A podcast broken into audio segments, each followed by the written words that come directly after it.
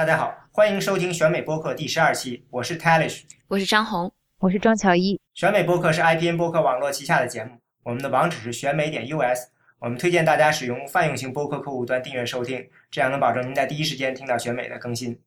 选美团队同时在知乎上开设了专栏，在微信上开设了公众号，也欢迎大家关注。同时呢，我们已经开通了选美的会员，嗯，加入选美会员可以收到会员专享的每日资讯，每月三十元串联有料的美国政治资讯。嗯，今天我们要跟大家聊的是刚刚结束的共和党第三次总统辩论和，嗯，相当于是把上一次总统辩论到这一次这一个月，我们准备把共和党这边发生的变化呢给大家总结一下。嗯，我先基本的介绍一下大概发生了什么吧，因为现在想起来也过了一个多月了。嗯嗯，上一次我们的节目刚刚做完的，嗯，星期一，Scott Walker 这个威斯康星州的州长呢就宣布退出了。嗯，他的在那个周末他的支持率罕见的降到了零。嗯，在一个新的民调中，然后呢，他的有点呃，他的钱有点跟不上，于是就决定退出。这个之后呢，嗯。我们看到呢，当时大家都以为呢，说川普呢会可能会嗯走下坡路，但是呢，川普还是很坚挺的坚持了很久，一直到非常有意思的到了大概这一次总统辩论之前的几天的时候呢，嗯，在呃第一个这个初选州就是艾奥瓦，就不是初选州了，是党团会议的州，爱荷爱荷华州呢，嗯，发现呢，在几个民调中呢，这个 Ben Carson 呢都超过了他。这个连川普也不得不承认呢，这个的确在这个爱荷华州呢，这个 Ben Carson 呢在民调上是领先了。另外呢，另外一个非常非常有意思现象就是 Jeb Bush 当初大家都认看好的这个候选人呢，嗯，一直在挣扎，而且呢，似乎到现在也没有改观。嗯，大概到总统辩论开始前呢，那个当时的局势基本上就是这样。你们大家看完了？第一个肯定，我觉得大家都在说 CNBC 是当晚最大的输家嘛，就是媒体本来是只是作为一个媒介的，现在变成也也变成一个场上的一个算是配角吧。然后共和党这些候选人个个都出来批评媒体，说这主流媒体都是自由派，怎么都有偏向。然后就有很多本来是应该是回答这些关于政策、关于一些。呃，他们竞选中出现问题的的时刻，他们都拿来用来攻击媒体了。我觉得这是第三次这个辩论非常明显的一个特点。这会不会是跟这个 CNBC 本身它是比较偏左的这么一个呃新闻台有关的？大家都已经我觉得的应该说就是每个每次主持辩论的媒体都是第一次，但是这些候选人他们已经是第三次了，所以他们都变得很老练了。所以，相对，我觉得到第三次能明显的看出候选人就是怎么懂得怎么去利用媒体攻击媒体，这也是比较正常的。但 CNBC 因为它是一个财经电视台嘛，所以我觉得也很难说它是不是很左。我觉得它是很左啊，是肯定会对共和党人来说，可能他们认为它比较左。另外，我看这个跟跟他们选的这个主持人也有关吧，因为很明显的，在这个至少在 CNN 中。呃，像那个 Hewitt 这主持人是著名的这个保守派主持人，嗯，我就 CNN 肯定不缺这个呃偏左的主持人了。比如说你找 Anderson Cooper 来，那肯定这个肯定传达的信息就不一样。嗯，CNN 显然他选的这几个候选人，我觉得这个主持人呢，嗯，我看这些候选人估计也比较的认可。所以，而 CNBC 我看这个昨天被攻击最狠那个 John Harwood，他还是在《纽约时报》上有专栏的嘛？对。这但是，那另外两个主持人是比较可以说是比较中立的吧，没有特别明显的偏向性，因为他们毕竟是主持财经节目的。我是觉得他们可能就是因为都是主持财经节目的，所以对于这些无赖的共和党参选人们没有很好的预计，所以被打得措手不及。我觉得其实主持人的这个经验和能力还是有一定关系了。就比如说昨天昨天辩论的时候，引起最大的这个就在社交媒体上引起最大关注的转发，还有就评论的，就是那个 Ted Cruz，他攻击这个 C N 呃就是 C N B C 这些主持人问的这个问题，说呃把每一个人都评点了一遍，但是其实那个主持人问的是让他回答 debt ceiling，就是债务上限。所以就是他就是就这些，这每一个参，就台上这几个参选人，就很多幺蛾子，他就抓着一个机会就会开始攻击。然后我觉得这几个财经主持人就没有料到会是这样，然后很多时候就没有回应，没有很没有很好的回应去接，所以显得非常的被动。非常有意思，我看这个 Vox News 的时候，他反而认为这个呃这几个主持人表现还挺不错的，他给了正面的评分。嗯，我自己说吧，我说一个就是，呃，我觉得他们有些问题的确呢，你有明显的倾向性。比如说，呃，上来问这个大家有什么弱点这件事情。对，第一个。如果你作为一个面试，你会说你有什么强项或弱项，对不对？对，是第一个问题，确实我觉得问的不太合适。这开场效果不是很好，开场一下来，我一上来就可能把很多人给惹毛了。对，这个就有点像说，如果是福克斯新闻他说这件事情的话呢，可能效果就不一样。因为福克斯大家都知道，这是一个保守派比较喜欢的一个对一个电视台，所以他这么说的时候，可能就没人觉得说这是你故意要玩敌意。嗯，当然，但是 CNBC 如果上来这么做的话，大家可能就马上就而且上次上次福克斯第一个上来问的也是 Megan Kelly，然后他他毕竟是明星王牌主持人嘛，他可以傲娇一点，然后他去主动攻击 Trump。好像大家也不会特别有意见。但 CNBC、CNBC 并这几个主持人还是没有那么大的知名度吧，所以我觉得他们本来就是处在一个比较弱势的状态。嗯，其实还是最后被这个打乱了。对，所以呢，他们后来对整个辩论呢有点失控，控制力比较弱。对。就是很多时候，我有有一个细节，就是当时有很多这个候选人，他们都很不耐烦，就是你这个规则到底是怎么样？到底什么时候谁可以说话？因为大家都在抢话嘛。然后，然后那个 Becky Quick 那个女主持人，她就稍微，她就显得有点有点不好意思，就是说啊，这个是主持人的自由裁量权。然后场上就一片嘘声。就是他那个表情非常示弱的，他不会，他他他其实应该就是很很自信的站出来说我们有什么什么规则，然后这样可以起到一个镇场子的作用。但是他一下子就出现那个好像很不好意思的表情，就整个那个场面感觉非常不对。对他没有一种就是所谓的你觉得应该是主持人，所以呢你就是裁判，你应该有一种王者之气，我就是法律。对，有点 hold 不住。对，这个好像也是。其实呢，呃，这几个总统候选人，就是他们这波人，他们这么攻击这个媒体、这个主持人呢，好像我看呢，也是他们事先准备好了的。我觉得他们也是对整整个这个过程呢进行了一番研究。嗯，比如说 CNBC 的主持人，他们进行了研究，然后呢，他们也很可能对相关的可能问题做了一些呃仔细的准备。所以这个过程呢，这个非常有意思。嗯，一下子把这个对手。也不能说对手了，一下把这个整个辩论的阵脚又打乱了。另外呢，我想也有很多人的确觉得呢，这次辩论对他们来说太关键了。但是最关键的布什他反而是表现最弱的，他最需要争取。嗯，其实布什的很多表现，我觉得非常像主持人啊。他是他太冷静了，他太没有那种就是想要去表现自己的欲望。他一直在往回收，而且我觉得他确实是在这样的场合下，他没有优势。他不是这种天生的会会辩论的人。我他我觉得他是每说一句话，我都总是担心他中间会说不顺，会说会会说差。他整个表达的这个效果，还是跟 Rubio 跟其他人比起来，真的差很多。对他没有这种王者之气，还是一样的，就是主持人没有这种，他也没有，而他呢？他出来竞选的这个姿态，就是我就是那个应该被提名的人。他本来就是呃众望所归，但是呢，他没有显出出这种气势来。整个这次的竞选，除了他最开始时候挣了呃是第二个季度他拿了一亿美元，这个显得好像的确是带出了气势。之后他不管是在公共场合的这个发表演讲，还是在前面几次辩论，似乎都没有显示出来。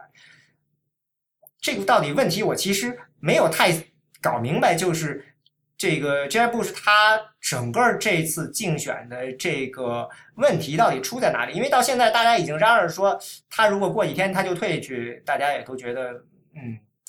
挺正常的了。就整个过程就变成了一个很多人都已经开始接受说啊，Jeb 你需要考虑你如何退出了，如何体面退出，如何为你们家族的这个政治资本考虑考虑。就变成了这样的一种可怕的这种思维了。但是我觉得他今天还挺嘴硬的耶，就是辩论之后还继续在那个参加这个竞选活动，然后被问采访的时候被问到这些问题的时候，他都有在说说辩论还很长啊。如果就是这就就因为这么一次辩论，竞选还很长，对，竞选还很呃竞选还很长。然后如果因就因为一次辩论的表现就给他判死刑的话，这就他就觉得是开玩笑呢。他还他还没。还没有，还没有，还没有到他真的就是不行的时候，因为他现在筹的钱应该还还可以再花一阵吧。但是我觉得他这个回应很弱，就是没有什么说服力，因为他不是一次表现差，他是三次表现都很差。我觉得还好哎，我觉得我觉得第二次的时候，我觉得他应该算有个打分 A B C D 的话，应该也算有个 B 吧。理解因为第一次，第二次只能说差强人意。因为第一次大家对他期望值很高，所以他出来以后不是那么好，那大家可以理解啊，可能他自己自我要求太高了，太紧张或者怎么样。而第二次稍微比上次好好一点点，或者说就跟上次差不多。然后因为大家本来期望值没有那么高，所以感觉反响也不是那么强烈。但这一次，因为他是所有人这个发言时间最短的。第三次辩论里面，对这次辩论到一半的时候，让人大跌眼镜。经理已经跟在台下，就是在后台跟这个 CNBC 吵起来了，就是说对我们这个 Jeb 布什不公，给的时间太少，就等于是台台上在辩论吵架，台下呢他们那边也在吵架。对对，主持人根本就没有把握好，就是时间怎么分配。有时候基本上就是很多人都在抢话，然后主持人本来想说 hold 住，你们不要说，我要说，但是有的时候。就就真的被抢走了，像 Fiorina 就有好几次，就说我要说我要说，结果那个主持人就说好吧，你说吧，给你三十秒，给你六十秒，就主持人太不没有把握好这个时间。然后布什他自己也很不积极，就是大家都在抢话的时候，他一直没有抢。我看他是到最后才有两次抓住机会抢抢话，就是有问到关于教育问题和那个社保的问题的时候。他才想到说，哎，自己其实在这几这些方面有他的见解，然后他就抢了两次话。总的来说，就是给人感觉他好像非常就是在一边。虽然他在场上站的位置可能是中间靠左，但是给人感觉他就好像很很边缘。对这个嗯，Bush 呢，他毕竟就是他跟希拉里都有一个特点，就是嗯，毕竟他们家他等于是家族的一个。嗯，候选人，所以说他有这么样一个问题，就是所谓的大家对他这个形象会有一种疲劳感，或者说不作为又一个布什来竞选，会有一种疲劳感。我觉得他一直都没有解决这个问题，就是我怎么跟其他人不一样。我的意思是说，跟他爸爸、跟他哥哥不一样，他没有解决这个问题。你必须得说，不是简单的说看上去有点不一样，而是说让人觉得眼睛一亮、焕然一新才行。要不然的话呢？这个美国这边很多选民还是说，我们不想再要一个布什了。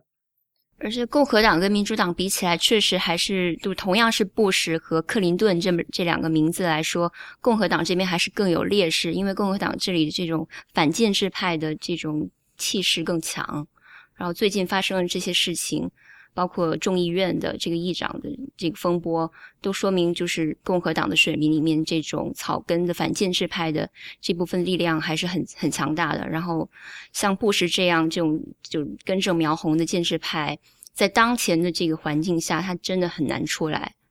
关键还有他哥哥给他带来的这个阴影。你说那个战呃战争的这个包袱，到现在 ISIS 起来了，他也不好。嗯，他就算再怎么就是，就是要去扭转这个，就肯定就是 ISIS 的崛起跟这个伊拉克当当时打打当时打伊拉克呀这些中就中东这这些战争什么都是有关系的。所以他的就是希拉里他的包袱，就如果说克林顿有给他的那个是算是比较好的，就是比较积极的。毕竟克林顿在的时候经济是非常好的，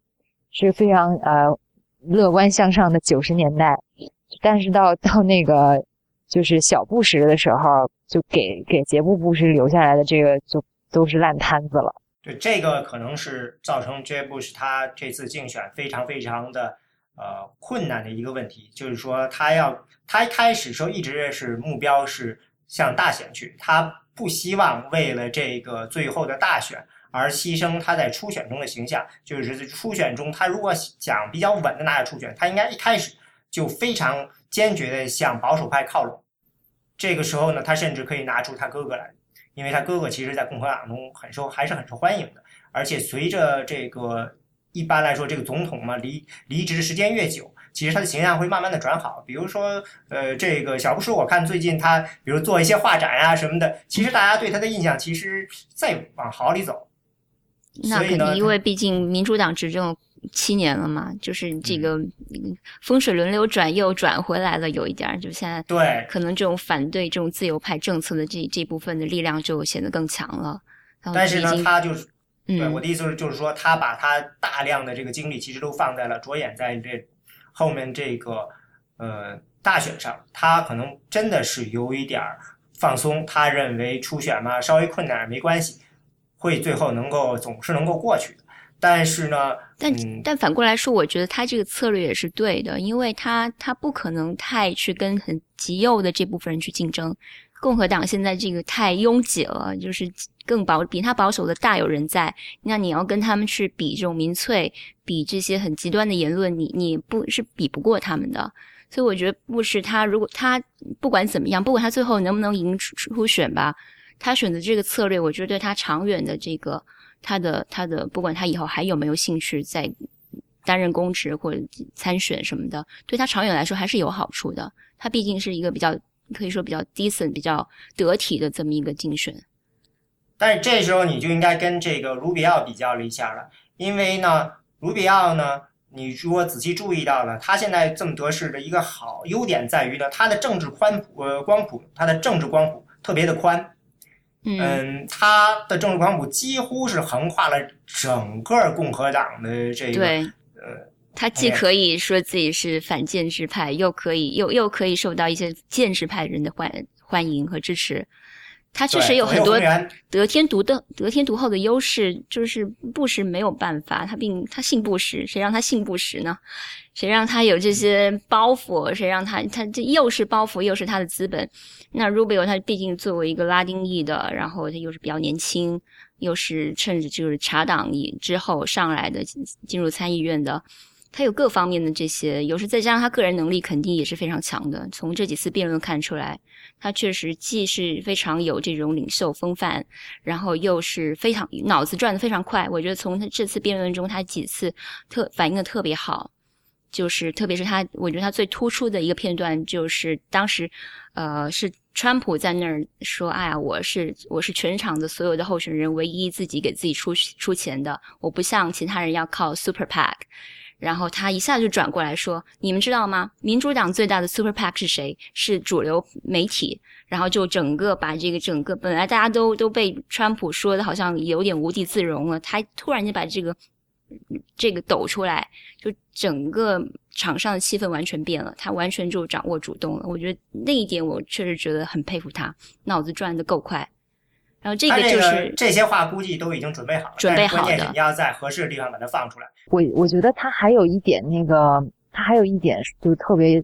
在在整晚里边就是表现特别好的，就是他很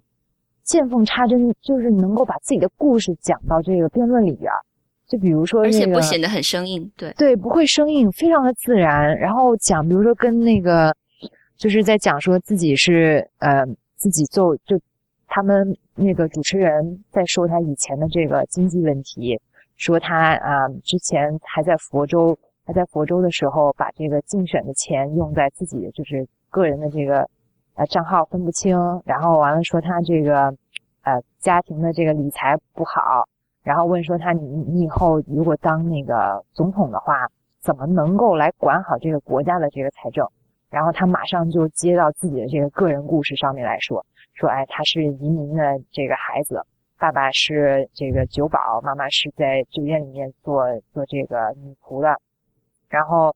在这样的家庭长大，他是非常努力，靠自己赚的钱来完成自己的教育。他知道一个中产家庭需要什么，他他制他如果成为总统的话，制定的政策将会是最有利于这个中产的。我觉得，哎，这这接的也也太好了，就是他随时好像。整场上面就是很多，就把他就是针对他的攻击，他很快就能够把他就转成一个让自己闪亮的一个机会。比如说杰布杰布布什还要拉着他说这个，就是你怎么你怎么就是做参议员不好好做，然后这个老是不投不去投票，结果他马上就又转过来，我就觉得哎，这反应真的是很快。嗯，这不是不，我觉得这不是个反应问题，这是这些问题他认真准备过。比如说你说他的这个钱的问题，这个问题至少在几个月前就已经被人家反复被媒体反复的抽打过，所以呢，他把这个问题肯定是就是意识到了可能会被这些媒体嗯再次提出来，所以他认真准备。同样的，就是像这个他在参议院参加这个投票次数太少，然后被人抓住了这件事情。这个事情也是最早的时候，上个月的时候，川普就说过嘛。另外，很多媒体后来都跟进报道，所以呢，这些问题呢，我觉得他肯定是仔细的研究过，然后找到了最好的回应。从这一点上说，你不得不承认，就是卢比奥他是一个在不断进步的一个呃候选人，他现在变得特别的老练了，但这是非常重要。嗯，同样是准备好，因为每个人都是准备好的，就每个人每个问题提出来，不一其实定不一定，有些人很可能。不太好好准备。那像像布什他攻击卢比奥的那个问题，也是他准备好的，但是他问出来就显得这么生硬呢？所以说他没有准备好，他这个问题已经被人问过很多遍了，所以他没有问出新意来。而且他他他问的他那个措辞，我觉得非常就很装，就是很很明显，就是哎呀，你怎么能？你是难道你在参议院工作，你是像法国人一样一周只工作几几个小时、几天、三天吗？就很明显就是特事先准备好，而说出来特别不自然。但是我觉得卢比奥嗯另外一点我特别欣赏，就是他整场他非常克制，就即使在布什攻击他的时候，他也表现出对布什还是非常尊敬的。因为毕竟布什跟他的关系可以说是一个政治上的引路人和和可以说学徒这么这么一个关系。他如果说在这个时候，即使说是布什先先攻击他的，即使他在这个时候回击布什，都会让人就会受到很多人的诟病。但他确实把这个度掌握的很好。他就说啊、我还是非常非常尊敬呃 Governor Bush，就是布什州长，他是这样称呼他。然后呃。然后他他就开始呃，他怎么说的来着？他说布什这样说是因为有人告诉布什这样可以帮助到他。说是布什的助手，这一定是你的部手出。对嗯，对他说有人助手出。他说有人告诉你这样可以帮助到你，他没有直接说你这样做肯定是认为你你你攻击我只是为了帮帮助你自己嘛。他没有用这种主、用第二人称的这种方式来，好像指着鼻子骂这样的。他用他的这个措辞，我觉得还是相当考究的。就是有人这样告诉你，这样会帮助到你，你被误导了。对，还是相比较软了一点。他一下就占领了这个道德的制高点，对，有就他整个整个措辞，还给了对方面子，所以非常的的对有这这种，深思熟虑。嗯所以说这一点上说明他的政治技巧上相当成熟了。所以说难怪这么多人看好他。对，最重要的就是说，有一些候选人，你能看到他随着竞选，他在慢慢的进步。这个其实我觉得卢比奥 Rubio 是非常一开始就表现很强劲，只不过刚开始可能大家还没有太注意到他。我觉得第二场的时啊候他就已经很闪亮。嗯，第二场的时候啊，因为这场肯定是因为布什他紧张，确实是布什紧张了，要攻击卢比奥，反而给了卢比奥一个表现的机会。因为我觉得卢比奥一直都是他在辩论这种场合，他整个这个他就是非常镇定，然后非常有料。很重要的一点，我就刚才说的是，有些人会随着这个进步，比如说，我觉得这个 Donald Trump 这川普呢，也是随着这次竞选进行，他是在进步的，他的这个自控能力，嗯，显比以前要好多了。他甚至会在这个他的团队发出了错误的言论后，他会第一时间出来，呃，做检讨，向大家道歉。我觉得这个你很难想象，但是这一点以他的性格，这个还是需要很多的自律的。另外，他也没有在那儿成天只是光说，他也毕竟的提出来了，很明确的提出来了一些竞选纲领。上一次竞呃大呃这个第一次呃辩论前不对，第一次辩论之后，他提出来了这个呃移民的纲领。然后呢，第二次的时候呢，他又提出来了这个呃税法的呃税务的改革。所以他其实把慢慢的把自己变成了一个比较务实的候选人。然后他其实是一直在，我觉得在这方面他是在学的，他在把他把自己，因为他从一定程度上，他到了一个坎儿，他原来的那波支持者的可能已经被他发动的差不多了，他必须得去用比较实际的呃政策，用一些比较温和的态度呢，再去吸引一些其他人。而他，我能明显的感觉到他在他在学习怎么样去赢得更多的人。成功不成功是另外一件事，但是你能明显的感觉到他有这样的做法。我怀疑呢，这一次辩论完了，他也肯定能够学到很多。呃，比如说 Rubio 的这种成功，或者 Ted Cruz 的这种成功，他肯定也能学到。他肯定会意识到了这个在竞选辩论中的这些准备，看来是很重要。所以你我会很期待他在以后的表现。只要他不会，呃，他的这个选情不会一路糟蹋下去，他愿意要坚持在这里头战斗的话，他很可能会是一个越战越强的人。对，我觉得他也也可以说他是越来越把自己当回事儿了，就是越来越把自己当成一个主流的、有很有希望的一个候选人，所以他会开始控制自己的言论，不要去冒犯太多的人，就见好就收就可以了。所以他这次还是有攻击了一个人，就是他有攻击 Kasich，其他的时候他都还是跟大家保持友好。哎，这次 Kasich 好可怜哦。我觉得，我觉得很心疼啊！为什么？因为我觉得我我我其实很看好 Casey，但是就嗯，他他整他是我觉得就是整场里面他是最在 budget 方面是最有经验的，毕竟他曾经就是在他在那个国会的时候有帮助预算，对他有帮助就达成一个不是最近那债务上限，是平衡预算平衡预算，嗯，对。但是这次似乎预算不是这个辩论讨论的一个焦点。就是我我觉得是说他在他在这个经济议题上面是很有自己的主意的。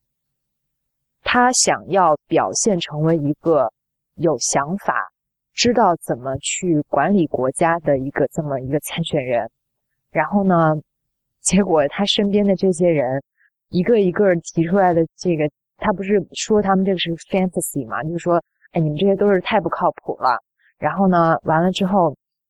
他他一直是作为一种在疾呼让这个选民要醒一醒的这么一个角色。但是呢，在这场辩论里面，就就是他基本上就是他他越努力，反而显得就这些人就越嚣张。然后川普就就一直在又有在攻击他嘛，就比如说把他的那个以前在呃雷曼兄弟工作的经历扒出来啊，然后就说哎这个。就攻击他这这种这种这种说辞，然后比如说像其他人的话，像嗯，他是因为 Casey 是希望吸引建制派的，然后其他几个希望吸吸引建制派的人，并没有像他一样去攻击其他这些不靠谱的这种非常异想天开的这个这个改革方案、税收方案、各种经济政策，反而是。就跟他分道扬镳，就没有形成一种合力，导致 Casey 在这整个场里面，就就是他想要攻击，但是这种攻击反而就是没有没有什么没有什么成果。然后我觉得就是他，但是我觉得对于对于中就是对于共和党中比较中间派、比较理性的一些选民来说，Casey 应该还是会还会是一个他们未来希望可以考虑的一个选择吧。只是很可惜，这场辩论他没有很怎么说呢？就是没有没有办法，就是让大家有更多的印象吧。因为这些奇奇怪怪的事情在这个 辩论场上发生太多了，他的他的这种理性的声音实在是没有办法，就是传递出来。我觉得，其实我觉得在这个税改这个问题上面，嗯，他们其他人都很一致，就是减税嘛。大家还都是这个里根的信徒嘛，所以你在这一点上，的确是也没有什么特别的，只不过就是形形色色的不同方式的减税就是了。不管是这个叫做什么 flat tax，应该叫什么单一税，还是什么不还是呃这个，我印象中 Rubio 是把整个税变成了一个几个简单的三个两三个台阶儿吧，反正大家反正都是用各种方法来减税呗。所以在这上头吵了半天，其实没有本质的区别吧。所以 reduce tax rate 跟那个 flat 那个 flat rate，但是我是我是觉得他他在他不仅是税，他是在说就是这些人要看掉这些什么社会福利项目是非常 crazy 的 idea，然后他们的这些东西根本没有办法就是真正的就是就是平衡，然后国家不可能像他们要求的这么恐怖的去减税，就这么恐怖的去不减开支。所以就是他在说他们的这种就是 spending spending plan 是非常 crazy 的。像比如说，因为你一个人实际上在对抗其他所有人，对，是的，是的，所以就是很，他整个形象就很悲怆。因为因为这个问题显然是三个方面，你要减税，那你就要说用，那你怎么你要既然税率减了，你怎么样把收支给平衡回来？那你就指望着说，嗯，希望这个经济呢能够获得更快的发展，这样我能收回来更多的税。然后呢，还有一个就是像你说的预算要减，呃，预算如果我们不谈的话呢？呃，然后那就基本上大家就各自编自己认为这个经济发展会有多快的这种想法了。所以说，呃，的确是这个。如果换成像你说的自由派，肯定就说啊，这个布什说的这百分之四，还有谁，川普好像说是百分之六，这个增长率简直这的确是天方夜谭，多少年都没见过。呃，对，是这样的。但是既然大家都这么。这个说要减税，所以呢都面临这个问题，所以我觉得这些候选人都小心的这件事情都含糊过去。嗯，现在不能够太过于的牵扯这个，反正大家都站在同一个阵线上嘛。对，因为 case 也因为他现在还是俄亥俄州的州长嘛，然后俄亥俄州本来是一个一个相对比较自由化一点的州，所以他们在这个州里面是有很多这个社会福利项目的。然后他不能一边他自己作为州长，他在。执行这些项目的同时，他又说：“我一定要砍掉这种所有的这种福利，他不能像布什这么斩钉截铁的说，我一定要砍掉这个，砍掉那个，我一定要缩紧预算什么的。”所以，他其实让他 对他来说，让他的立场更更难以更就更他有更多的这种两难，他需要去平衡。哎，没错，这个的确是作为现任州长，的确有这样一个问题，因为他有一个实际的执政的一个问题，嗯。我看到原来曾经说共和党人希望这一次呢，就是建制派的共和党，他们希望呢，嗯，州长出来选，就比如说 Christie 或者 Casey 这样都出来。但是呢，后来发现呢，现在不是他们想象的，这边的这个呃选民中的意识理念的极端性太强，以至于他们的这些在执政后的一些比较实际的这个政策呢，反而拖了他们后腿。嗯不过我我听说好像这个 Christie 这次的辩论反响还不错，是不是？对，我觉得他一直都是这个风格，他很情绪化，他很有镜头感，他真的会对着镜头直视镜头说：“哎，在在家观看的观众们，我来问你们一二三四五六个问题问出来。”他很有这种镜头感，他也很很积极。我我我记得我们上一次在聊的时候，我就一直就是。一直有在说，就要注意 Christie，因为我觉得他是，他他是他在他很擅长辩论，我觉得就是他在几次这种反应上面都都挺都都挺有，就是很蛮有表现力的。对，但是我觉得再怎么说，毕竟他自己在自己新泽西州的支持率都这么低，我还是很难想象他能冒出来。他就硬过过去几个星期听过他的什么有什么他的新闻了吗？哎，你们今天看了那个《纽约时报》让他回家不要选了吗？啊，我没有看到。就是那个谁发的？《纽约时报》《纽约时报》有一个那个社评，然后他就说：“Governor Christie, time to go home，不要选了，赶紧回来。”是那个 对，特别好玩。然后 Christie 就在那个就在那个上面就写了，就在他推特上回应，他说：“他才不会走呢。”说实在的，真的不知道他们到底要怎么样推销自己。我看到的唯一一个新闻，就过去最近一段时间关于他的，让我有印象的，就是他在坐这个火车的时候打电话声音太大，被人赶出去了。啊，对，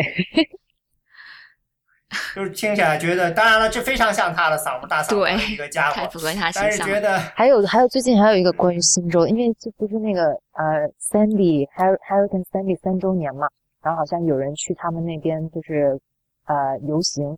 呃，抗议游行，因为已经过，有就是已经过了三年，还有人没房子住，然后就也是算对他的这个政绩的一个，算是打了个大耳光，对吧？因为他当时一二年的时候搞连任竞选，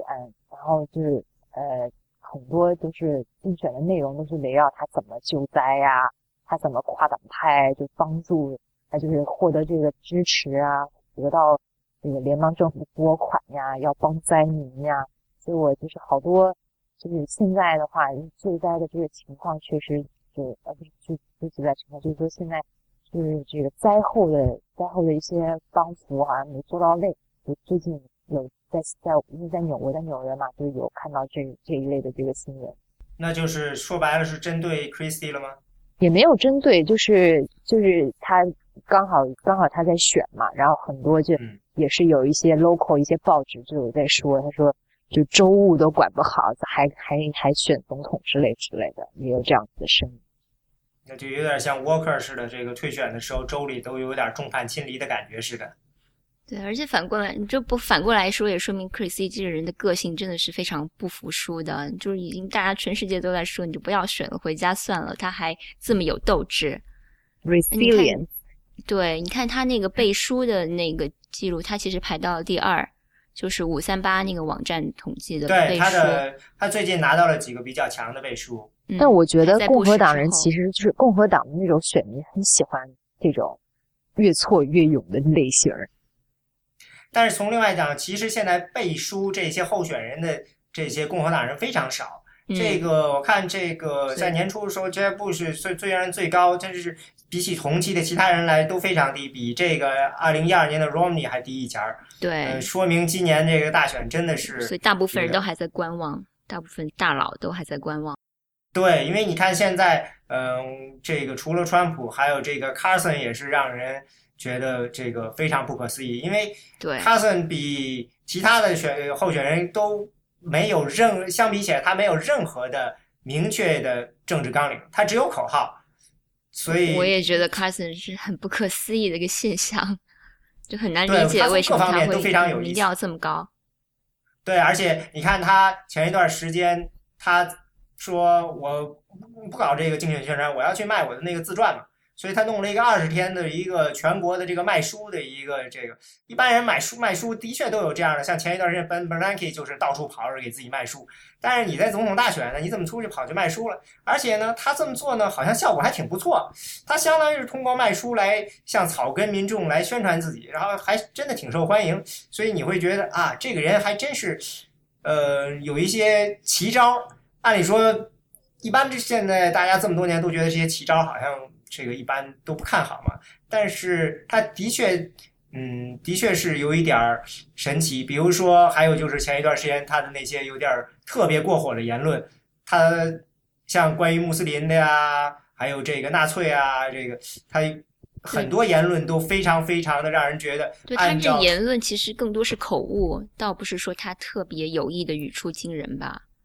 没有，他说了穆斯林不应该竞选总统。对，这穆斯林的这一句是比较那个，但其他那些就是跟纳粹，就是提到纳粹，就是说，他说如果当时犹太人手里有枪的话，那可能就不会希特勒屠杀他们就没那么容易了。就是他这么一说，就是这句话你说特别怎么样？就反正任何提到纳粹大屠杀的这个事情，都好像都感觉特别政治不正确吧？但是这句话好像本身逻辑也没有太大问题。呃，这个逻辑当然是有问题的啦，因为。好吧，而且对，总之说这句话，就是对任何一个就政治人物来说，都是一个特别有风险的话。任何涉及到这个纳粹啊、种族大屠杀的事，都是特别有政治风险的。所以他，所以他，我觉得他这这次这次辩论的时候，他特别强调说，我们一定要警警惕。政治正确这么一个，就是这个在毒害国家的这么一种思想，所以他反而是把本来川普的这个独门武器，就是政治不正确，他把它给抢过来了。现在他要把自己塑造成一个打破政治正确的这么一个草根英雄的形象。但我还是觉得，我还是觉得 Carson 这个他还是很不可思议，因为我看了一很多这个媒体的分析，倒也没分析个所以然来，就怎么回事他会这样突然一一路窜高。甚至要有超过川普的这个趋势，但是他跟川普的这个支持者差别还是很明显的。对，嗯，宗教信仰，对，他是属于那种特别保呃典型的在宗教保守派吧。因为你看他的某些立场，比如说坚决的反对任何形式的堕胎，嗯，另外呢，他想取消这个各种各样的这个医保，这个国家全民医保。嗯，不光是 Obamacare，还有那种现在比较这个养老的这个医保，呃，Medicare、Medicaid，对吧？他想把这些都取消，这些都是对于真正的保守派特别欣赏的。所以呢，嗯，我觉得他目标其实他的定位是很清楚。那他，但是呢，他现在真的是只有口号。对，我觉得目前来说，民调就是会会表示要支持，不管是 Trump 还是 Carson 的人，肯定都是这种抗议性的，就是我觉得对这种主流不爽，所以我觉得这两个人站出来说了一些话特别解气。所以现在如果有人打电话问我民调说你要支持谁，那我就说我要支持这两个。对，确实这些东西到后期肯定我觉得都是站不住脚的，很大部分应该都站不住脚。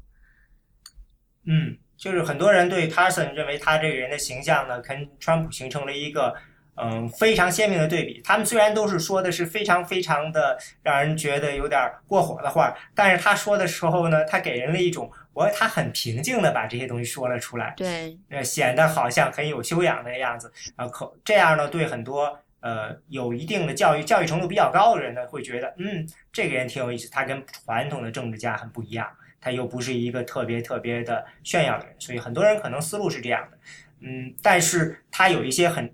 他明显呢他的政治经验不足，比如说这次的这个，我认为这次辩论中关于这个他跟那个保健品公司，我忘了叫 Manitech，好像是叫这个名字是吧？这个他明显的是属于在政治面前，在证据面前撒谎，因为他。但是为什么我就不明白为什么主主持人问他这个问题的时候，在场在场的观众都在嘘主持人呢？这是因为就等于是我认为是因为前面大家对媒体的攻击嘛，呃，已经被在场的人都认同了，所以说呢，并没法让主持人反复的攻击他。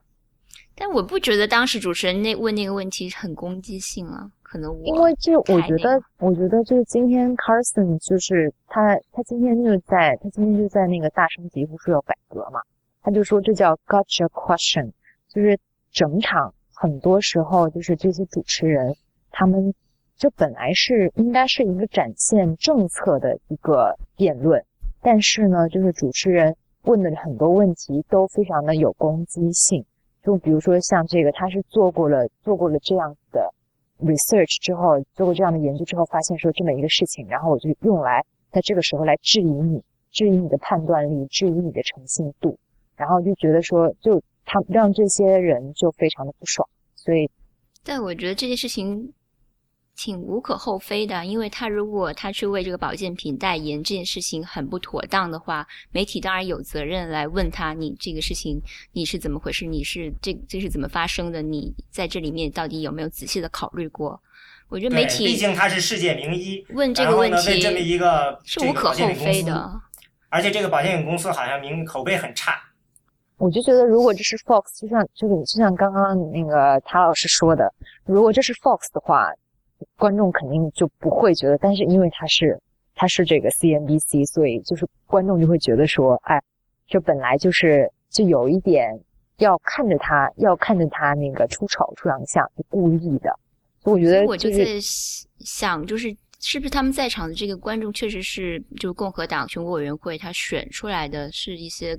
大部分是共和党，是啊，是啊，是吧？不是大部分都是，全部都是，所以全部都是共和党的选民吗？那肯定啊！哦，那那就比较解释得通了。这是由共和党，因为我好像有看到新闻，就是说，就是这科罗拉多大学的一些学生，他们就在抗议，就是没有票，就进不去现场，是吧？好像我记得是他的是你发的那个通信里边有摘到这个新闻，我没有发。嗯，好，那可能别的地方看到的。这个应该从别的地方。所以我觉得，就是从在场观众的反应，我觉得确实也非常偏保守派，就偏共和党那个，不是就跟上一场你们自己的这个辩论应该是全场的人。但我感觉好像第二场的时候，观众的这个就反应表现出来，好像不是特别偏共和党。第二场好像我我印象中这个还是应该跟当地主办机构有关。第二场是在里根这个图书馆，里根的图图书馆，然后呢，大家反应。后来反应似乎是现场观众呢，对上次因为建制派一些，因为上次观众人少也有关系。五百人，嗯，对，感觉好像是觉得他们挑选的人更偏这个建制派，嗯，对川普什么的似乎非常不买账。我觉得那个当时第一场的时候在俄州嘛，然后 Casey 说什么底下就是每次说一点 那个底下都是掌声雷动，所以肯定有一个什么就是这个当地共和党的这个他们的这个光谱有关系吧。会有的，而且第一次的时候人多嘛，第一次是在一个体育场里头，嗯嗯，这一次的这个嗯、呃辩论里头，还有就是嗯、其实表现最好的这个里头就是 Cruz，我们好像没有谈到吧？嗯，对他也很抢眼，这次表现的相相对来说，虽然我一直还是不太喜欢他。可烦他了。是啊，不过 Cruz 在前两次中其实都不抢眼，所以他如果想把自己的势头保持下去，就是前两次他属于无功无过，但是他如果想把这个势头保持下去，这次的确对他来说，呃，虽然别人可能没太注意到他，但是其实他自己对他自己来说，其实是一个挺重要的一次机会，他必须得把握住的。今天新闻说，那个 Ted Cruz 到昨天半夜的时候，一共筹了七十七万两千美元，嗯就对，两个两两个小时，就是电子到对，截止其实我觉得。我一直都感觉 Cruz 这人比较投机，因为就是说他在这场辩论里面，他最抢眼的那个就是他抓住这个媒体的这个问题。但这个其实他，我觉得他受到 Rubio 的启发，因为 Rubio 前面回答问题的时候，就是回答那个佛州的一家报纸社论，就是攻击 Rubio 的那个，他说了一句说啊，这个表现出媒体的就是对偏向自由派。然后是后，然后后来才这个 Cruz，我觉得是受到 Rubio 启发之后，他才把这个东西变成了他，他就把这个变成了他的一个攻击的一个手段。也许他非常生气，认为这个这个话题被但他呃一直都是很生气的样子，他一直都他对任何问题他都可以拿过来，然后当做自己非常很生气、义正辞严的去去指责别人。我觉得我很不能接受这样的人，就是你指责别人是最容易的事情。而且而且说到自己的弱点是自己的弱点是自己善于战斗，自己是一个斗士啊！我当时觉得这个人还真挺有意思的，因为他以前也是这样说。哎，我觉得你说到这个自我，呃就是这个介绍时候说自己的 weakness 这事儿，我觉得他，呃我当时还他一不是一开始就是说说什么，就先说说了个相反的，他说他很 easy going，就全场都笑然后他马上就翻过来，我想，哎，他今天还挺幽默的，没想到，嗯，对说到这个第一个问题，我觉得所有人都是会，就是表面上要回答自己的弱势，实际上是要回答自己的优点。只有这样不实是，只有不实的回答特别没有水平，特别就是呃他都没有办法把这个问题表现成转换为一个就是阐述自己的优势的地方，对这个问题，其实这一点上我挺喜欢布什的，比较实在是吧？对，因为是这样的，呃，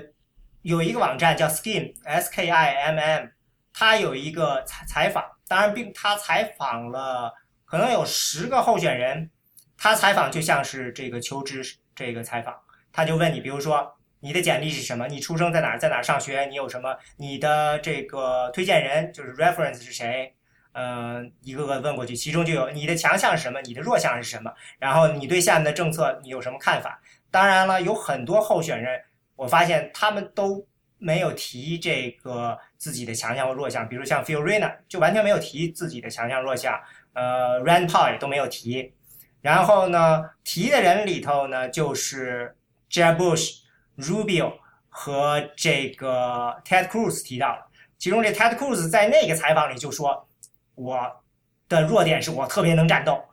我当时就觉得这个人可真有意思，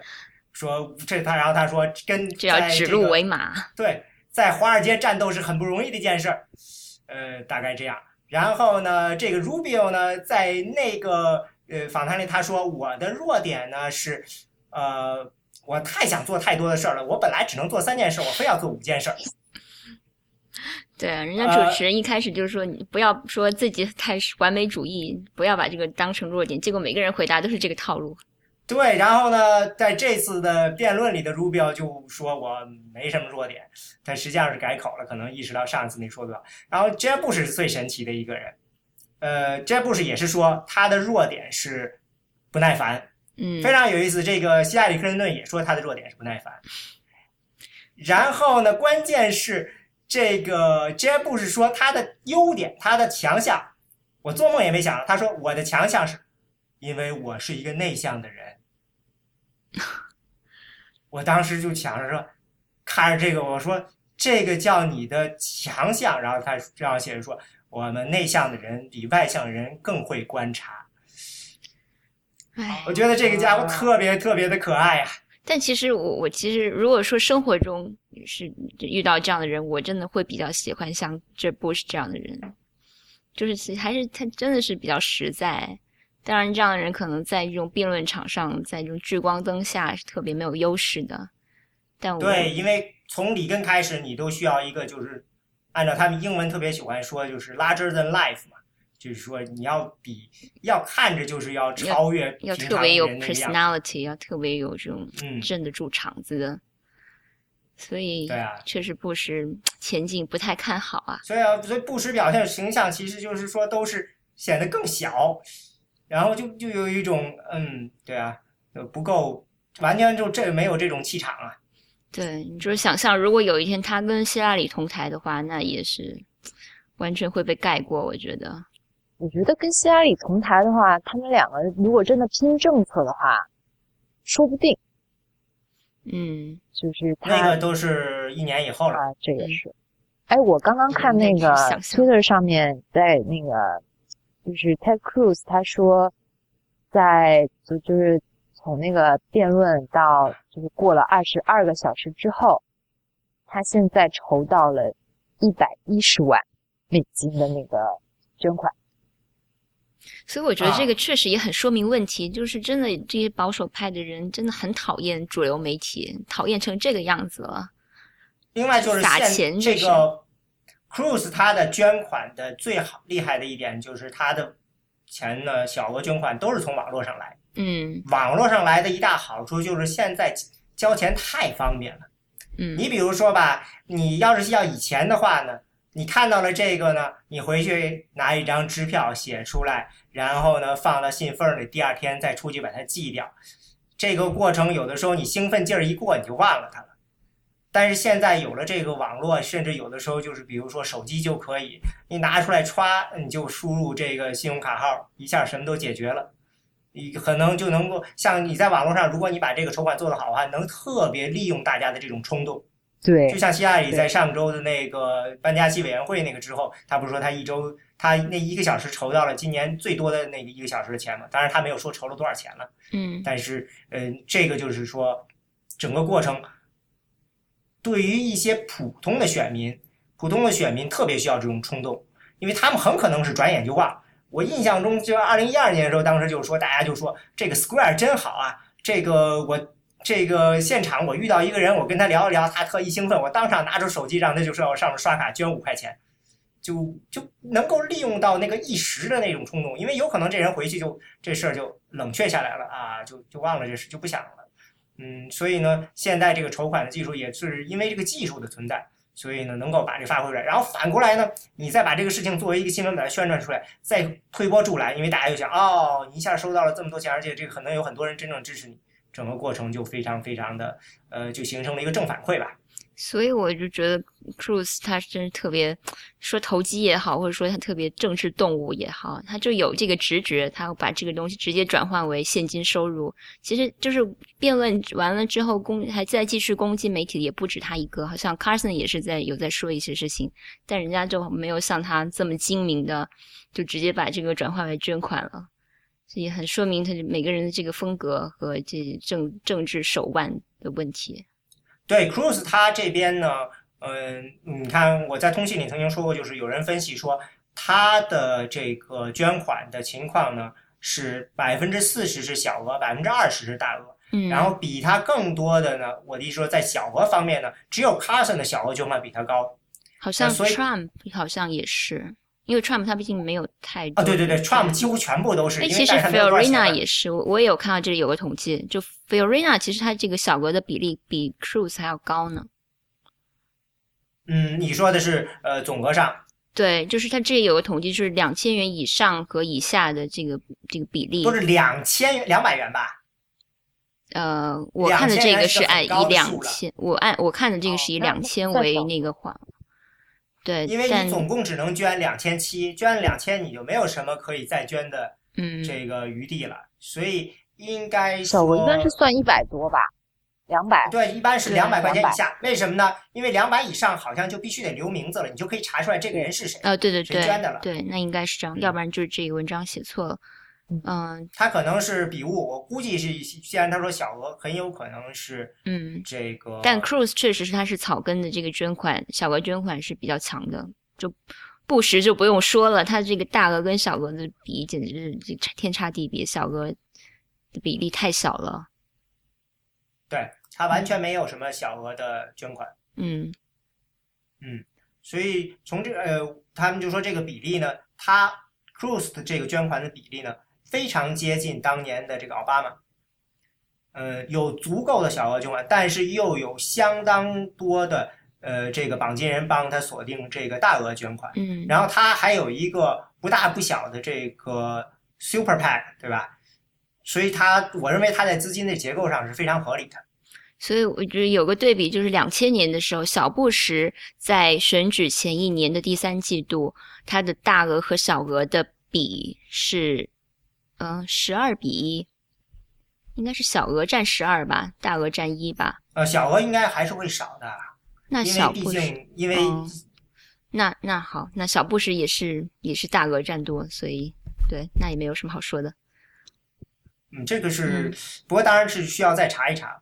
嗯，因为就像，因为很多时候小额的人很多，但是到头来呢，因为每个人捐的少吧，嗯嗯嗯对。但是这个 Cruz 他还，我看他还有就是他的大额捐款啊，基本上没有这些华尔街啊这些的。说起来，他老婆还是这个高盛的，对吧？他的这些政策主张是华尔街很难，也不是很难接受。就是华尔街其实大部分还是比较偏自由派吧。没有，他是这个是应该属于这种呃重商的建制派的共和党。所以呢，跟他的这个保守的这就个华尔街的大佬是可能是比较偏嗯共和共和党的建制派，但是一般的公司、一般的这些 banker 啊、trader 啊，可能很多是比较偏民主党的。但是反正华尔街对于两党的这些捐捐款都都都有了，所以很难说华尔街特别偏哪个党。对，呃，这次主要的是在这个呃这个对冲基金上面，几乎是全部都支持的是共和党。那些其他的方面呢华尔街的精英中的精英。嗯，他整个颠过来了。其他的就就像你说的，还是要有个两面下注的过程。整个这个过程呢，就是从这个 Ted Cruz 的角度，他很清楚自己在争取什么。呃，他就像刚才说的似的，华尔街就都不是他的事儿。然后他他的钱呢，主要是从保守派、纯保守理念上的纯保守派那波人，宗教保守派。呃，另外呢，还有就是比较草根，呃比较反建制，然后嗯，还对他还要顺便要争取一下自由意志，就是 libertarian 那边的，对一些，支然后还有就是他在德州那些石油大亨，嗯他也，对他嗯自己的争取本州的这些，大本营嗯筹款大本营。对，而且呢，嗯，他在筹款上其实态度非常的好。有一个人就说是个犹太人，就说他跟 Cruz 说啊、我弟弟是一个同性恋，你我听说你对同性恋这个很很反对。然后呢，当时那个人就说说 Cruz 马上跟他说说这个这个英文说是 I respectfully disagree，然后就就这个，反正他说我非常非常的吃惊，他说话就像是一个经过了良好教育的律师。他就是啊，他就是啊，但是他对外，对啊，但是耶鲁的就是哦，耶鲁辩论队，他是哈佛还是耶鲁？耶鲁哈佛哈佛吧，他是哈哈哈佛嘛。佛辩论队的，我记得。但是就是他在对外的表现，他竞选表现不是这样，但是他所以说这个人极其聪明，他知道自己的定位是如何的。所以我觉得 Cruz 跟这个 Rubio 在至少在现在看来，他们的前景都非常强。嗯，甚至我一定程度上，我认为 Cruz 比这个 Rubio 还要做得好一些，在钱的把握上还要做得好一些。所以说，这个整个过程里头，这个 Cruz 他，嗯，他很有可能会有这个后劲儿，比这个呃 Rubio 就是在进入到最终初选的那个那段时间的时候，这这段时间 Cruz 可能会做得更好一些。对，说到这个，我就想到 Rand Paul 好像已嗯经快撑不下去了。对，这个好像他已经准备转入，他已经呃转入到这个参议员的竞选了，他已经加强了这个参议员竞选的筹款。嗯，确实就是现实一点，嗯，在这个总统这个里面，总统选举里面，他确实已经快都已经，如果不是那个 CNBC 把那个规则可能稍微放宽了一点，他可能搞不好都进不来这个首这个主场的辩论呢？嗯，他的现在民调已经掉的非常非常低了吧？呃，他就是一直都是就是瘫在那儿，而且他似乎也不是一个在辩论中显得非常非常的有锋芒的人。嗯，有时候我甚至觉得他有点儿破罐子破摔那种感觉。就是感觉，我觉得他有时候显得有一点点儿的这个阴柔，就感觉我觉得他比较酷哎，就是他不屑于就是太怎么样。不不，第一场的时候他还是很那个，第一场的时候他有主动跟 Trump 私架嘛，后来就好像感觉哎无所谓了，反正我是我有我的主张，我就这些主张，你们爱怎爱怎怎吧，就那种感觉。所以他会留下一批这个呃自由意志派的 libertarian 的这个支持者，然后呢等待着被其他人去瓜分了。对，但是他作为他扮演的这个角色，从头到尾也就是这样，因为自由意志这个这一派本来就是相对边缘一点，也不太可能成为主流。不过，但是当年他爸在的时候，这帮人一直都没放弃，他爸会一直走到这个最后的共和党大会去。对，所以他们就一直，他们就是很很坚守，很有很坚持，就一定要出来选，一定要选到最后一刻。但是，但是无论如何，他们都不太可能成为整个就是共和党这个选民选民里面的主流嘛。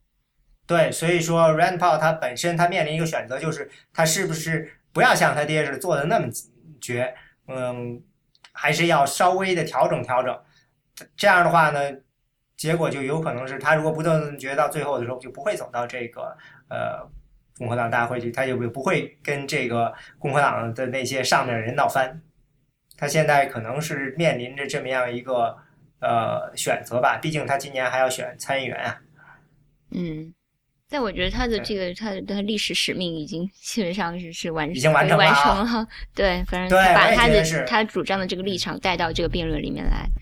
嗯，也也就够了。对，嗯，哦，对，我看到了，我说这个 Cruz 他给他们自己的竞选成员每人发了一本这个 David Plouffe，就是奥巴马的竞选经理写的那本的这个 The Audacity to Win 嗯这本书，所以明显呢，他就是有一种要模仿这个奥巴马这成功的方法。说起来，今天还看到有一个人说，这个是《纽约时报》的一个人说，说他觉得这个 Cruz 呃不是 Cruz，Rubio，呃，他觉得 Rubio 其实更像零八年的 John Edwards，不像这个奥巴马。当时因为我当时看觉得这个呃 Rubio 跟这个布什在斗的时候，我就有一种感觉，就是说有不知道为什么有一种感觉，就是啊，这有点像是一个小年轻像奥巴马似的把这个希拉里给斗翻了。但是今天我看那文章非常有意思，他就说，我觉得他还是更像 John Edwards。怎么说呢？他没有解释，他就来了这么一句，说我嗯，当时是说的是，他说我三月份的时候有这么样一个预测，说他会成为共和的呃民主党的 John Edwards。John Edwards 是什么特点呢？他我其实不是特别的清楚在这件事情上。Edwards 就是那个年轻的律师啦，后来他跟他的一个竞选的一个手下，呃，这个好上了，然后把他这个得了癌症要死掉，老婆甩了的那个。哦，这么狗血对啊，很狗血的一个，但是当初不是显得很年轻，很这个，呃，意气风发嘛？在我记得零四年的竞选的时候，他不是副总统候选人嘛，跟 John Kerry。零八年的时候，他在这个 Iowa 出这个党团会议中，他拿了第二名嘛，第一名奥巴马，第二名他，第三名才是希拉里嘛。嗯，就是说他觉得这个，我觉得他本质还是说他觉得 Rubio 呢非常有潜力，新秀，但是呢，可能在哪个地方还会绊脚。就是我我插一个，刚刚我我搜了一下，就是他有一个就是他有一个特好玩的那个 video，他好像是就是在在 A 他是你是说谁？啊，就是你说的这个呃 John Edward，嗯你你可以把链接发给你，就是就是那个他在 ABC 接受采访的时候，在那化妆，然后把头发拨来拨去，拨来拨去，然后后来那个就恶搞给他做了一个配上了那个呃一个音乐剧，然后那个 I Feel Pretty 的歌，然后我觉得可能就我记得我之前好像有看到过，就是因为这个就是这个东西放出来之后，很多人就觉得他有点绣花枕头，就是就是外表特别特别帅，特别特别年轻，但是就觉得哎，这人怎么这么自恋？我记得好像我我有印象，好像是有分析说给他的精神带来很大的负面影响。那个哦哦，我知道这个了，为什么说了啊？想起来了，今天的时候，Harry Reid 这个这个德这个 Nevada 的这个民主党的这个参呃参议员，算是民主党的领袖啊，说这个 Rubio 应该辞职。对，嗯，然后呢，他说呢，Rubio 就像当年的 John Edwards，那应该就是当说参议员，外表然后呢，对，然后满脑子就想着竞选。对，啊，这也是很党派性的攻击吧？我觉得，是，但是呃，前几天我还看了另外一篇文章，也是说到这个呃，说呃，Rubio 呢，他必须得解释为什么他不呃重，就是说，嗯，他放弃了竞选这个呃参议员嘛，就是要选总统。然后呢，当时呢的解释，Rubio 当时引了一段说，Rubio 的解释说的是，说我对参议院感到了厌倦，我认为这地方啥事儿都做不了，因为我啥事儿都什么议案都推不出来，所以说我不嗯这个放弃了这个参议院，就是为了我要竞选总统，就是为了真正能完成这个真正的呃政治改革。嗯，这个是 Rubio 也是最近是精心准备的一个政治上的一个说辞，就是我为什么要呃竞选总统吧。从这个角度讲，他其实 Rubio 其实还算是很仔细的考虑了这个方方面面。嗯，但如果说如果说他这次就是没选上的话，就那那他就是他他都给自己准备的出路是什么呢？他就参议院的工作也丢掉了。好像没有。对，我觉得这不过我认为，愁的。嗯，选过总统之后旋转门，你有这么多关系，以后进进这些什么行业，我他像他这样有政治野心的人，我觉得是不会轻易去私营部门的吧？但是镀几年金呢、再再再认识一些金主啊，这再回来也不也不是不可能。他这么年轻，对对，我觉得这个问题就是就是这个问题就是像他这样有政治野心的人，他大概会选一个什么样的路径，怎么来包装自己的这个政治这个职业生涯？我觉得挺有意思的，这个可以进一步观察。啊、我觉得 Harry 的这个人他是故意在挑啊，他也看来大家都有点看出来了，这次竞选很有可能会来是嗯这个枪打 Rubio 和 Cruz 之间的。但是他说说 Harry 的说，呃，我其实不讨厌 Ted Cruz，虽然你们都他们在他更明显就是在挑拨嘛。对呀、我觉得他就是呃，Harry Reid 是国会就众院里边，就整个国会里边的人精，呃，参议院里头，就整个国会算起来，他都是人精。嗯，就是他，我觉得他推，不管是这几次这个大的这个协议，他在背后推手，然后怎么样？我就记得有一次看他好像是说，就是他就是说把，就是有一个好像有一个那个报纸，把那个标就写 Harry 的那个特写标题就叫 The King of the Hill，国会山上里的雄狮，对，就很很很有手腕，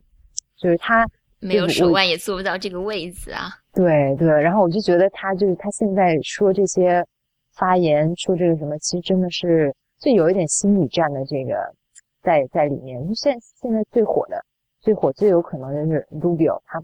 对准这个 Rubio，然后我觉得就是还挺有意思的。对这个，反正他好像也不竞选连任了。嗯，我反正现在我肯定是，呃，他民主党方面是需要共和党内斗，但是 Rubio 那边，你看他坚决的说，我不攻击其他人，我就是为了竞选总统。所以呢，呃，他们是想希望共和党现在斗起来。嗯，他们斗得越狠呢，这边给希拉里这边的这个发展，对。其实呢，这个 Rubio 那边呢，真是不缺攻击别人的这个黑手的，因为 Rubio 手下看的话呢，他的竞选经理，他的这个有一个什么数字策策略的这个部门里头，还有他的 Super PAC 经理，全都是非常非常有黑历史的人，就是都是非常善于黑人的。只不过他现在是说的是这样，但是如果说我想，如果将来真的到了刺刀见红的时候，那他肯定是不害怕别人攻击他的，因为他这几个人的攻击别人的手段都非常狠。比如特别特别有名的一次吧，就是两千年的时候攻击 John McCain 那次。嗯，不是 John McCain 初选，他不是拿了 New Hampshire 的这个呃第一嘛？然后呢，下下下来就是这个南卡的，然后呢，布什那边呢就安排了，就是弄了一个假民调嘛，著名的假民调。这假民调里有一道问题是说的是，如果你这个如果麦凯呃麦凯恩他有一个黑人私生女，你还会选他当总统吗？这就是这就就是问的这个问题。表面上你觉得对吧？嗯，是啊，因为很多人会认为民调里说的这些东西是真的。而 John McCain 呢，他收养了一个孟加拉的女孩，所以呢，就很多人可能就会就是有这种误解。而这个法子呢，就是现在给这个 Rubio 做这个竞选的这个呃，我忘了是 Super PAC 的那头还是竞选经理，他当年想出来的。嗯，这个当时是被大家给骂狠了。但是呢，就是确实是非常非常有名的一个案例了，因为这个南卡是一个比较保守的州嘛，所以说呢，他们就故意拿这种方法来进行道德上的抹黑似的。嗯，不过就每一个竞选团队里都有这么几个特别能黑的。对对，布什手下也有不少，现在好布什家肯定是对啊，所以现在还没有还没有太发挥出来。呃，共和党方面肯定是不希望出现这种情况了。这些大东西都应该是留到最后扔给这个希拉里的，对吧？对，嗯。不过从一定程度上呢，我觉得这次辩论呢有点回归正轨了。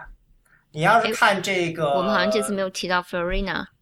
Florina 这次没有任何的出彩，是吧？我觉得还好哎，我觉得还不错啊，就是表表表表现出了他应有的水平。我就觉得他好吵啊，就一直在 抢话抢话，一直要对，但这就是斗志。但但我觉得就是应该这样啊，特别像他这个位置的人更应该是这样。我觉得菲尔瑞娜，我觉得菲尔瑞娜可能问题比较大了，因为他居然说他现在可以接受商业的，就是付费的演讲。嗯，对啊，说明他钱不够了，是吧？哎，他不是他不是否认了吗？功夫很，嗯，那我就不知道，但是。这事情不应该是空穴来风，他是说他有有这个时间空出来可以做这个。对，我有看到你发的通信里边有这个新闻。就是你既然在竞选，你居然有这种闲工夫，这个事情。这个事情，我觉得是不是会不会有一点就法律上的这个不太有一点灰色地带了？因为就前两天就是这个。民主党的这个 Lawrence Lessig，就是我觉得在竞选，你作为一个总统候选人，你的所有的你你你能够收费的东西，我觉得都是应该受到严格监管的。就是那个 Lawrence Lessig，他就他来我们学校，他说的是他的他不能用捐款给自己发工资。对，然后他说的一个就是说，呃，因为这段时间，比如说像他原来是哈佛的教授。那这段时间哈佛都不愿意给他发工资，因为这个可能会违反到，就是会涉及到并被视为一个竞选捐款的这会被有这个嫌疑，所以哈佛就干脆这段时间都不能给他发工资。然后，所以我就一般的学校，一般的学校，嗯，都会有这个规定。对，就像比如说我这个训练，在我们这块儿，他们入职都有训练。我以前上过的那种都是说的是，如果你要竞选任何公职，你就要辞职。当然了，这个公职如果是不给不交不给工资的，那无所谓。对，所以我意思就是说，这就意味着所有在你竞选期间你去做的任何事情收费的事情的话，可能都会涉及到这个会不会是一个变成竞选捐款的一个变相，就是我去给你演说，然后我收你的钱，你名义上就是我演说的劳务费，但实际上这是一个变相的竞选捐款。我觉得会有这个。有有有有点说不清楚，所以我觉得任何一个就是这些候选人，他们都应该特别小心自己在这段时间的任何这种收钱的这种行为。嗯，对啊，这个你说的很有道理，这个事情的确是可以被人当成把柄的。嗯，所以不管怎么说，我是觉得最近这个 Fiorina 他本身，嗯，是他上一次辩论得到的势头呢，没有真正的转换，没有持久。他有点缺乏炒作的题材，我觉得。对，因为他从本质上来说，他不是一个真正的局外人，他他就是非常非，他其实是很传统的，就是一个商人从政嘛。而且他商人属于他，其实从从各种理念上，他应该更接近于建制派。对。所以呢，他可能难以找到适合他炒作的题材。对他又不能写的太民粹。而且他也没有太多，就是就个人，他没什么，他没有什么民粹的地方。对对，所以他他高管呀。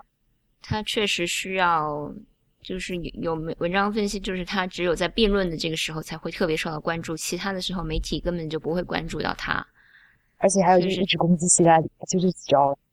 他就这个，然后他的嗯这次的辩论中，我觉得关于大家都提出来说有什么你在税法上改革，连这个呃 Carson 都虽然以前只是表示说我支持这个就是 flag tax 这个。这应该叫我刚才觉得说是单一税制，然后这个 Fiorina 是提出了一个非常奇怪的说，我要把这个税法改成只有三页长。嗯，这件事情就其实是很可笑的，有点过家家。对啊，你任何的法律也不可能简化到这个三页嘛。David w i s e l 在网上就是说，我真想看看他这三页纸里头关于什么叫税的定义有多长。对，所以他说这种话也是有点不是特别专业。对啊，那因为关键是你跟其他人一比，你就会觉得你好像没有什么这个可以拿出来的东西了。这点上，嗯，所以我觉得他就是结束的那句话还是挺妙的，就是你你们所有人承认吧，你们其实心里都想看到 Fiorina 对希拉里的那一天。我觉得那句话还挺妙的。嗯。这估计都是排练了。那肯定了，最后结结束陈词嘛，所有人都是排练过 无数遍的。嗯，所以从这点角度讲，我是觉得他现在错过了他的机会了。一般来说，如果你你的这个声势上去了，如果再掉下来，就很难再再回去。我还是觉得他作为一个副总统的人选，还还是有希望的。女性嘛，这这张牌还是可以打一打。我觉得他就是 他，如果只要不要被爆出太大的丑闻，就是说，因为他以前做惠普的那个商业记录，反正就毁誉参半吧，可以说，那反正也就那样了。如果说不会没有再爆出太大丑闻的话，我觉得还是有一点希望，就是他可能会被这个最终的这个共和党候选人拉拉来当副总统的搭档。我觉得现在现在就是国会这么分裂的情况下面。要找一个副总统，你说现在这些共和党里面这些人，都就真正就是在国会，就是可州长啊或什么，但就真正在国会能够称得上 master 这种大师级的，就能够在促推进立法的这些人，就他肯定会需要一个，比如说像像奥奥巴马选拜登，他选一个就是在国会很有经验的，然后有外交的有外交方面的这个手腕的，呃，知识的储知识储备的。他找这个来搭他，他现在这些人不管谁选谁选，就是谁做了 candidate，我觉得这个就是费奥丽娜，她这个她现在只有商界的这个这种背景的话，都很难成为一个 VP。嗯，因为我觉得现在 VP 的这个职权其实是在是在增加的，而不是就是只是花瓶一样的是一个角色，而是现在已经成为白宫跟国会一个很重要的一个链接。而且也是在外交方面，比如说像拜登，他也是在外交方面有很多的这种介入。那我觉得，反正就如果按照现按按照这种标准来选的话，对，就是费奥丽娜她没啥戏。如果说到时候，比如说白宫和和参院都是共和党的话，那这个问题就不会这么突出。这一正因为现在白宫和参院，哎，你不能这样说，没人知道将来是怎么。对，这个是我对我也就是说，如果如果的话，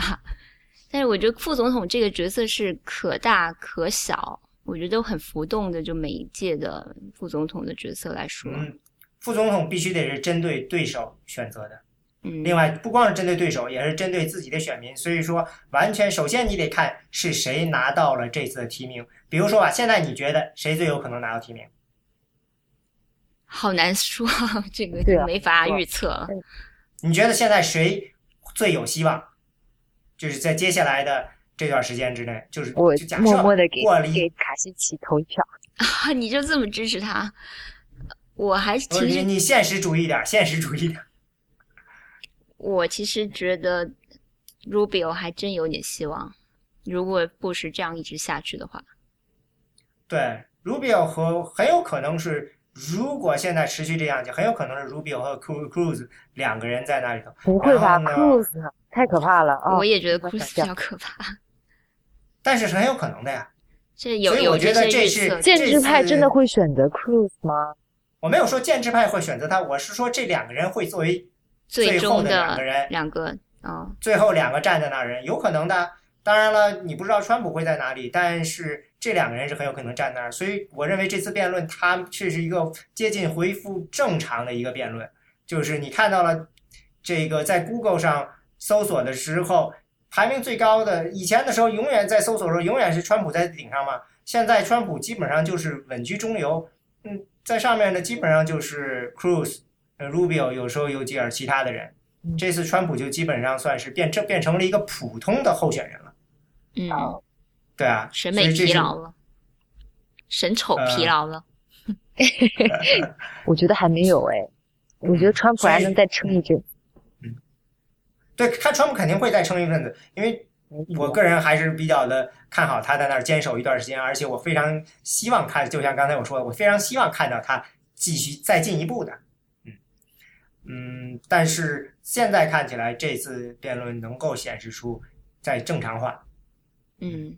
不，上次说起上次 Florina 给大家很多惊喜，然后完了也就那样。不过不过这次跟下次辩论时间隔得比较短，所以这个看这个势头可能会积有这个积累的效用效应，可能是会有，确实是。对，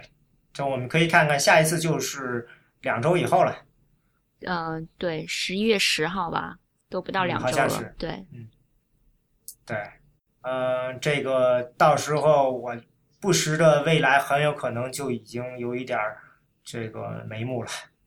对，下一场再不行的话，估计大家都要放弃了。对我嗯我觉得，Jeff Jeff 为他必须得为他们自己家族的荣誉而战了。对我觉得他既然有钱嘛，只要他自己个人有足够的毅力，应该还是能撑下去的。但是他钱烧的很快啊、他现在不是他是烧钱减工资了吗？所以现在估计下一阶段烧钱速度会慢一点儿。哎，我有看到就是报道有在说，就是他现在他现在把人裁了不少，然后还把那些在迈阿密总部的人都调到了就是